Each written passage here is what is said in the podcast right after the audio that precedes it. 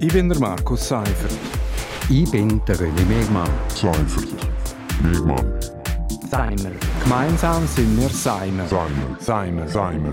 Und das hat uns in dieser Woche bewegt. Seimer. Willkommen bei Seimer auf RSO. Seimer, das ist jede Woche zum aktuellen Thema. Äh, Seimer, das meint Seifert und Mehrmann. Ich bin der René Megmann, früheriger stellvertretender Chefredakteur von Südostschweiz. Und ich bin der Markus Seifert, Redakteur bei Radio Südostschweiz. Also diese Woche reden wir über das Pflegepersonal. Das ist ja von den Leser und Leserinnen von Südostschweiz kollektiv mit dem Preis Bündner des Jahres 2020 ausgezeichnet worden. Ich habe ja eigentlich wenig Verständnis für solche Preise, aber das muss ich sagen, das finde ich eine gute Wahl. Das ist auf jeden Fall eine gute Wahl. Es ist die richtige Wahl. Ähm, ich meine, was das Pflegepersonal geleistet hat, ich, ich glaube, das ist vielen Leuten gar nicht so richtig bewusst. Also man, sagt, man weiß das und das wird immer gesagt und so, aber was da geleistet worden ist, ähm, äh, das weiß die Bevölkerung eigentlich nicht. Ja, es ist eigentlich zu hoffen, dass während der Corona-Pandemie also eigentlich für die meisten sichtbar geworden ist, dass das Gesundheitspersonal an der vordersten Front kämpfen muss und der Berufsstand eigentlich klar systemrelevant ist. Äh, das ist in der Öffentlichkeit ja zum Teil auch gewürdigt worden, wie du gesagt hast, aber bis jetzt ist es so ein bisschen äh, ja, sagen mal, ein, ein warmen Applaus von der Balkön. Äh, es ist bei dem geblieben, das ist ein bisschen wenig. Politiker haben ja eigentlich viel versprochen, aber bis jetzt haben sie wenig gehalten. Ja, sie haben sehr wenig gehalten und Applaus lange definitiv nicht. Also eben, wenn man schaut, ähm, ich, ich weiss gerade zufällig Beispiel Kantonsspital Graubünden in Chur.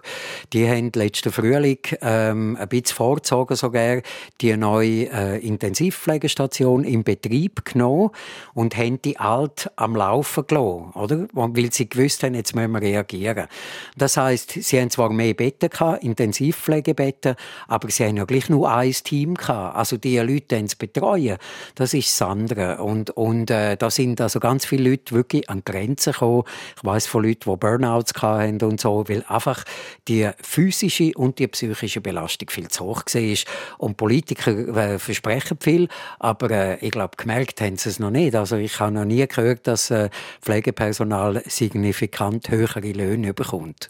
Nein, und die Situation ist jetzt eigentlich schon vor äh, Corona so gewesen. Also ich habe jetzt gerade eine Umfrage von der Gewerkschaft Uni angeschaut und im Pflegeberuf hat es gerade einen Haufen Baustellen. Also einerseits die Löhne die sind generell tief. Also nur 10% verdienen mehr als 5000 Franken pro Monat. Die Belastung ist hoch. Es ist äh, Schichtarbeit. Es ist körperlich sehr anstrengend. Es ist notorisch unterbesetzt. Und, und das ist ja ein Unding in einem der teuersten Gesundheitssysteme der Welt. Also pro Jahr geben wir etwa 82 Milliarden Franken für den Gesundheitssektor aus. Äh, dann ist es schon ein bisschen schmürzelig, äh, wenn man beim Pflegepersonal spart.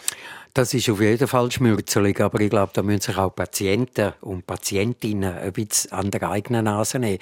Wir wollen natürlich immer die neuesten Geräte haben. Also, oder? Es muss irgendwie, ähm, also ich mag das jetzt auch nicht schlecht reden, oder? Aber das Kantonsspital baut einen hybriden Operationssaal, wo man, ähm, quasi gleichzeitig kann irgendwie Röntgen oder, oder MRI-Bilder machen während der Operation. Also ein, ein, ein, ein Chirurg äh, weiß ganz genau, wo in welcher Stelle im Körper das ist.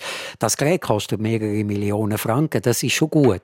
Aber man darf dann nicht beim Pflegepersonal sparen, weil die braucht es natürlich nach so einer Operation eigentlich noch viel mehr als den Chirurg. Ja, und die Aussichten sind auch relativ schlecht. Also schon jetzt äh, werden schweizweit pro Jahr nur 3000 Pflegende ausbildet. 6000 müssen es eigentlich sein. Also wir müssen den Rest aus dem Ausland holen. Denn jede zweite Fachkraft gibt den Job auf, bevor sie 35 Jahre alt ist. Äh, der Bedarf an Pflegepersonal wird sogar noch steigen. Also bis 2030 um etwa ein Drittel. Also 65.000 Pflegende sind gefordert. Das ist schon eine tickende Zeitbombe, ob man jetzt teure Geräte hat oder nicht.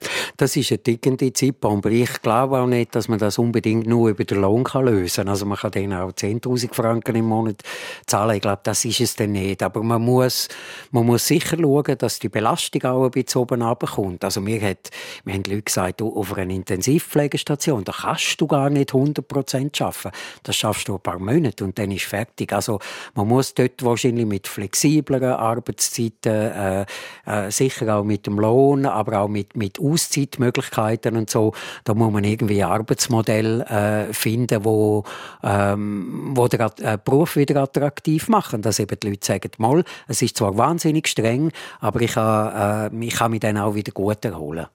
Ja, aber da kommen dann sicher auch so die Bedenkenträger, wo, es immer gibt, oder? So bessere Löhne, bessere Arbeitsbedingungen. Das heißt höhere Gesundheitskosten. Äh, das kann man wahrscheinlich schlecht verkaufen, weil die Krankenkassenprämien, die sind heute schon ein großer Anteil vom Haushaltsbudget. Ähm, aber das Sparen beim Personal ist halt doch einfach die schlechteste Lösung meiner Ansicht nach. Das glaube ich auch. Und, und äh, ich glaube, da, da muss man andere Lösungen suchen. Ähm, vielleicht muss man auch mal sagen, also wenn ich halt einfach einen Pfnüssel habe, dann gehe ich halt vielleicht einfach nicht zum Doktor, sondern ich gehe in die Drogerie und die Apotheke. Weil dort hat es ja auch Fachleute. Und ich habe so ein bisschen das Gefühl, dass man halt heute mit jedem Wehwehli und, und, und jedem Dings geht man, geht man äh, ins Spital und äh, macht zum Teil wahrscheinlich auch Eingriffe, die vielleicht gar nicht nötig sind. Ja, ich habe eben noch nachgeschaut, so quasi, was sind denn die Kostentreiber im Gesundheitswesen. Und da sind, an erster Stelle sind es Operationen, viele Operationen halt, Pflegeheim, weil als Gesellschaft immer älter wird und auch Krebsmedikamente. Und dazu habe ich einfach noch zwei Argumente anfügen. Also im internationalen Vergleich wird in der Schweiz sehr häufig operiert. Zum Beispiel der Ersatz von der Kniegelenk hat sich in den letzten 20 Jahren verdoppelt. Äh, Rückenoperationen haben sich seit 2003 um 80 Prozent erhöht. Und wenn man von der Pharma-Multis redet, die verweisen ja immer auf die hohen Forschungskosten für die Medikamente, die dann eben so teuer sein müssen. Jetzt, wenn ich die Bilanz von Novartis anschaue, äh, für Forschung haben die im letzten Jahr 9 Milliarden ausgegeben, für Werbung und Marketing 12 Milliarden. Ich glaube, wir können hier einen Schlusspunkt machen und wir müssen hier wirklich einmal noch einen tausend Applaus für die Pflegekraft äh, einspielen.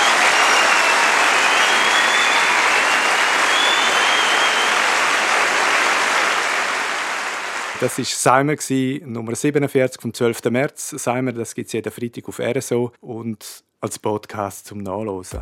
Ich bin der Markus Seifert. Ich bin der René Megmann. Seifert. Megmann. Seimer. Gemeinsam sind wir Seimer. Seimer. Seimer. Seimer. Und das hat uns in dieser Woche bewegt. Seimer.